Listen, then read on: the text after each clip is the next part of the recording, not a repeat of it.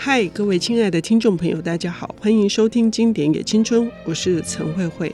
一段生命的历程，如果走到最后，面临的是你的记忆丧失，你的时间感已经都没有的时候，作为一个当事人，他可能是浑然不觉的。但是对于一个后代或者是一个身边照顾的人，他将要怎么看待这个原先他是一个神志清明，可是现在他却像是一个磕坏的唱盘一样的一个长者？我们今天邀请到的领读人是木马文化的副总编辑戴伟杰，他为我们带来的这本书是哦，我们现在目前常常会面临到的一个面对一个失智的长者。呃，我们应该要怎么看待他？是从生命的历程看待他，还是从呃另外一个更加的深刻的，从一个心灵的角度来面对，而且来呵护这样子的一个逐渐破灭的或者是毁坏的一个生命？我们要欢迎伟杰，伟杰。呃，慧慧姐好，听众朋友大家好。这本书呢，呃，是我非常喜欢的作者，是我听说了，所以我非常的惶恐。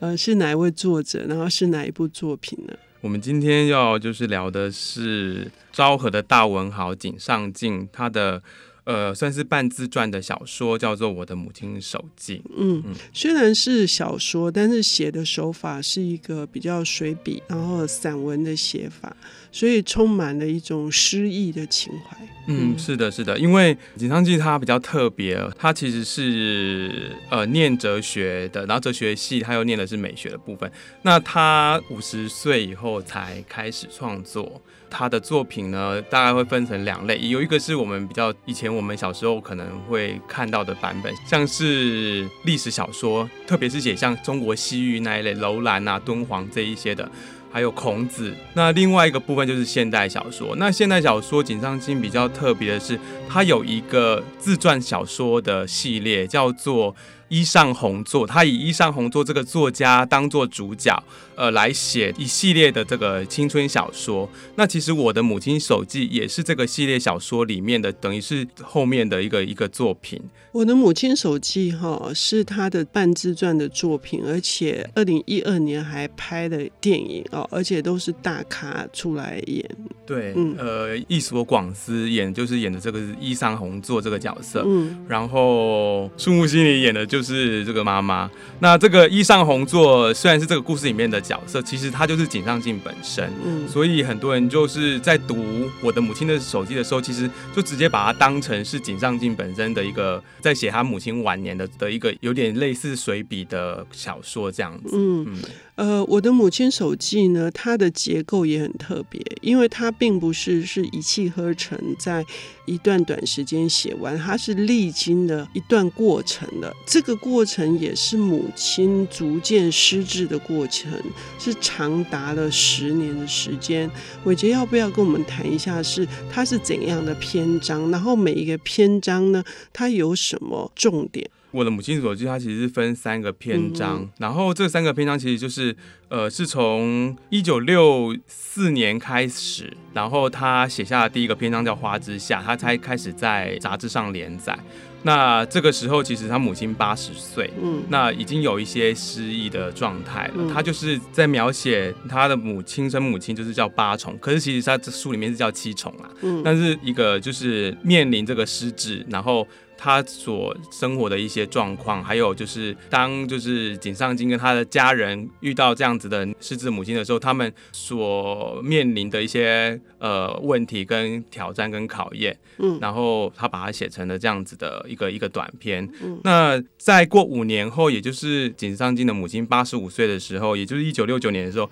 这五年的时间，呃，母亲又有了一些变化，加上他母亲从原本是住在他家，后来搬回去了故乡伊豆那边，所以他在一九六九年只有写了另外一一个短篇，叫做《月光》，嗯，也是一样是就记录他母亲从。他一九六四年之后到六九年之间这一段时间的一些故事跟跟过程，还有他他们家人的一些故事，这样子。嗯嗯。那第三个部分就是《雪之言》，他是在一九七四年写的。那一九七四年的时候，这个时候他已经母亲去世了，所以他这一个小说大多是写的是母亲在最后的那一段时光里面的一些他对他的回忆，还有他们处理母亲后事的时候，呃，家族的一些如何对应的一些状况啊，然后故事、嗯、小故事这样子。嗯，嗯我自己在阅读的时候有一个很深的感触跟感动，也就是说，呃，母亲她失忆的情况是瞬间的，就是说突然之间就回到了十三到十岁之间，也就是说。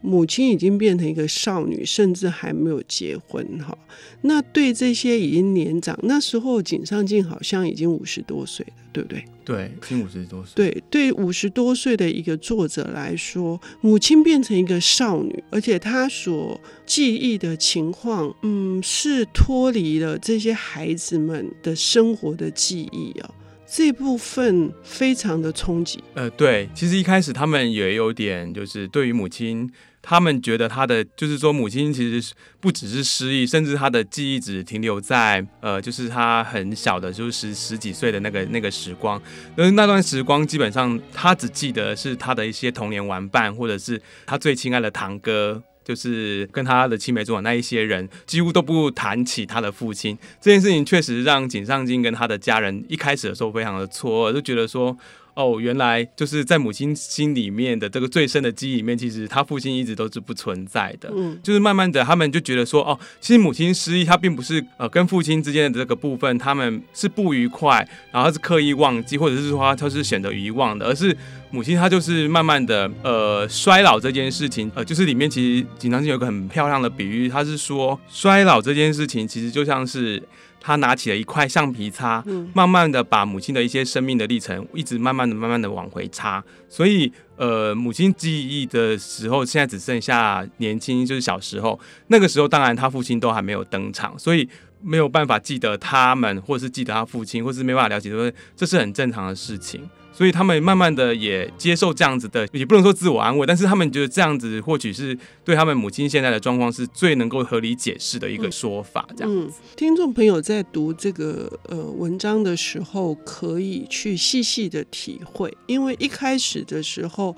对于自己的母亲心目中完全抹灭了父亲的存在这件事情，是非常的无法理解的。为什么母亲这个刻坏的唱盘，像跳针似的，不断的去提起他青梅竹马的，而且是仰慕的这个呃玩伴，呃真的是情何以堪？对，然后但是而且还有一个很妙的是，母亲还最常记得一件事情，就是这这十年来，就是经常会记得的一件事情，是他的亲朋好友只要有人往生了。他就要催促自己的家人，包括他的儿子，说：“哎、欸，我们要赶快包白包，赶快包电影。这个当初他当初他有包给我，他有一个所谓的电影账，嗯，会记录各种就是曾经包过白包给他们的那些亲朋好友，要记得回包这件事情。嗯嗯，嗯，这件事情就是三不五时会从他母亲的记忆里面跳出来。嗯，然后我就想到 我的奶奶，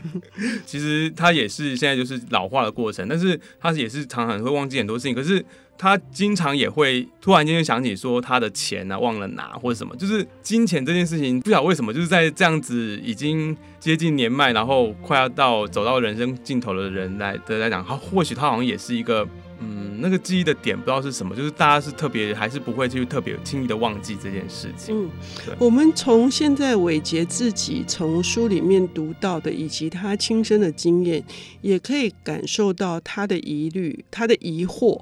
哦，那到底是怎么回事，会使得这些逐渐失去记忆的人，却还记得很多现实上面应该要还的人情？这是怎么回事？然后，身为这个后代的人，要怎么比较能够以平常心来看待这件事情，而不是责怪，或者是只是觉得不妥？我们要休息一下，等一下回来。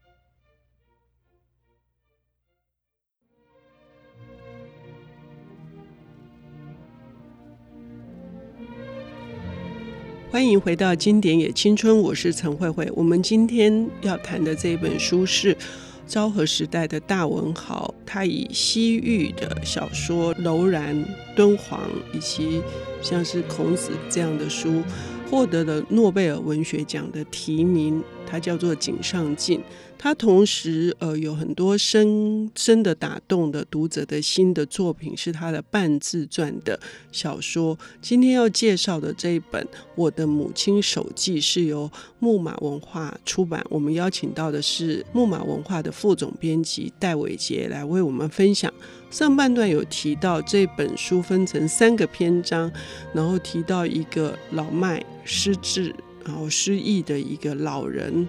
对于照护者会产生的一些困扰，那我们应该要去怎么理解这个老衰的过程？而作者井上靖是用什么样子的一种体贴的、温柔的、不煽情的方式来描写？我们要继续来聊。伟杰，你提到了，就是说。在第二个篇章的时候，母亲已经八十五岁，她这个情况是不是失忆失智、老迈的体力的状况会更加的衰退？对，然后他当然就是经常会反复，就是很多的时候，嗯、很多事情可能讲过一遍之后，其实过没多久，他又再提醒一遍。那这件事情。呃，我想只要是有有这样的长辈在家里面，我想大家都印象很深刻。然后，可是呃，我觉得井上靖当然他比较会让人家感同身受，除了他的关于这一方面的描写之外，他可能和更多的部分，他在对于面对失智这样子的人，他们不断的会去做一些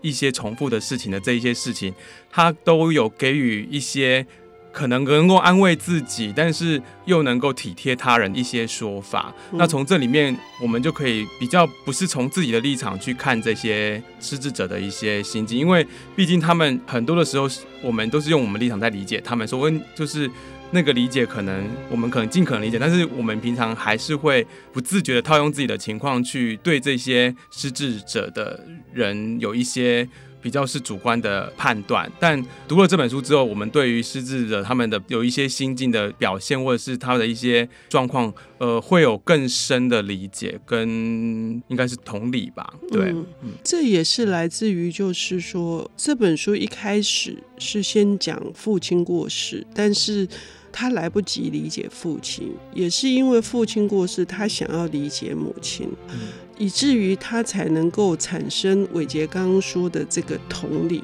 其实母亲作为一个女人是非常辛苦的，因为那个时候面对父亲的职业以及战争这个部分，可不可以请伟杰也谈一下？就是作为一个历经了这个动乱的社会时代环境的这个女人，她最终在老衰的时候。因为有这样背景的理解，嗯、所以才能够产生一种深刻的同情。对，因为那个时代，当然毕竟是，尤其是像日本这样子的女性的地位，呃，其实是一直都是很就是比较低下的。虽然说，呃，井上京的家族，她是一个女系女系家族，因为。父亲是入赘的，但是实际上母亲对父亲还是有很多义务上的付出。呃，在那样子的时代底下，所以在看这件事情的时候，常常就是说母亲她常常会蹦出一两句关于父亲的事情，但是那些事情可能都是一些比较辛苦的。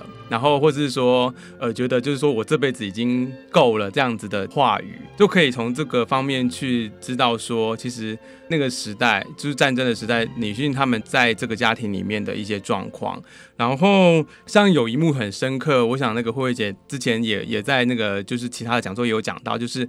他们其实有一次去，就是回伊豆扫墓，然后他们在伊豆扫墓的时候，就是全家大小就住进了一个旅馆。到了旅馆的时候，就大家都在外面赏夜莺，就是在看晚上的樱花。但是井上君突然间发现母亲竟然没有在这个赏花的这里面，他想说他不会在房间，就他到房间里面去之后，发现母亲就端坐在房间的这个窗前，然后在一直看着这外面。那他就问他说：“怎么不去外面赏花？”他就说：“呃，刚才有人叫他去过，但是他就想坐在这，他就陪母亲在那边坐着。那他母亲就突然间蹦了一句话，就说：‘因为明天就要扫墓了，扫墓我就不去了，因为那个路山路很难走，我就不去了。’然后再来是，我是想是说。”今后对于你们父亲要尽的义务，我我这些事情，包括扫墓这些事情，我就免了吧，因为这辈子我已经做了很多了，应该就够了。就是说，平常都没有提起过父亲的失智的母亲，他就有时候突然间就会蹦出这样子的话语。那这话语当然可能并不是说他对父亲的恨，但是可能是一些日积月累的一些小小的埋怨，然后到最后他突然间迸发出来的。嗯，对，嗯，那锦上进听到这些事情，他其实也是还蛮惊讶的，这样子。嗯嗯。嗯这里面的一些描述也唤起我的对这个文章的自己感触很深的地方，因为毕竟我是个女人嘛，哈，就是说一个女人在婚姻生活里面，呃，承担的非常多是无可言喻的。那她父亲是军医，哦，军医，然后呃是一个非常霸道的，呃，井上靖的说法是宰制嘛，哈，呃，所以母亲呃日积月累的那些疲倦、疲劳，是属于那种应付生活以及伺候丈夫，然后养儿育女的这些疲劳。所以会说出这样的话，我觉得就是必须借助文学家把它说出来。他替我们女人说出了很多我们无法说出来的对 心声。然后井上靖又用的是一个旁观者的角色来、嗯、来来来讲这件事情。嗯，对，所以就相对的会更加的体会到他母亲其实年轻或是陪伴他父亲走的那一段岁月是很辛苦的。这样子，嗯嗯。嗯嗯呃，所以我们在读《我的母亲手记》的时候，呃，我们可不可以把它想成是一个儿子哈，一个儿子，然后年长的，自己也即将因为父亲的死亡、父亲的过世，然后母亲的这个老衰，他也要迈入那个年纪的，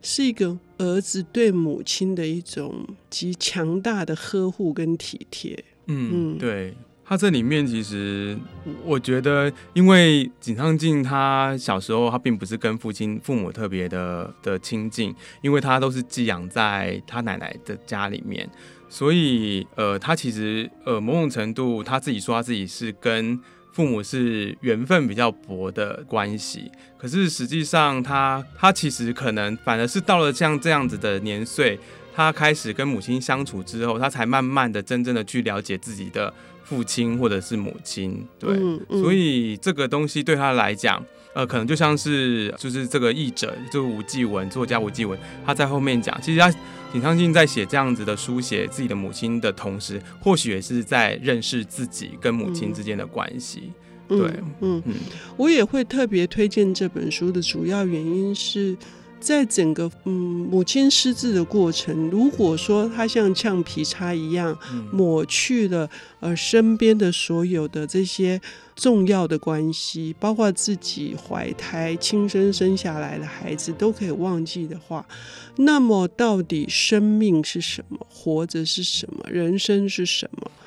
呃，一个伟大的文学作者有这样子的力量，有这样子的提问，是值得我们也自己好好的想一下的。因此，我们要非常的感谢木马重新出版的这本书，也谢谢伟杰来跟我们谈井上靖的《我的母亲手记》。哦，谢谢慧姐，谢谢大家。本节目由 IC 之音与瑞木读墨电子书联合制播。经典也青春，与您分享跨越时空的智慧想念。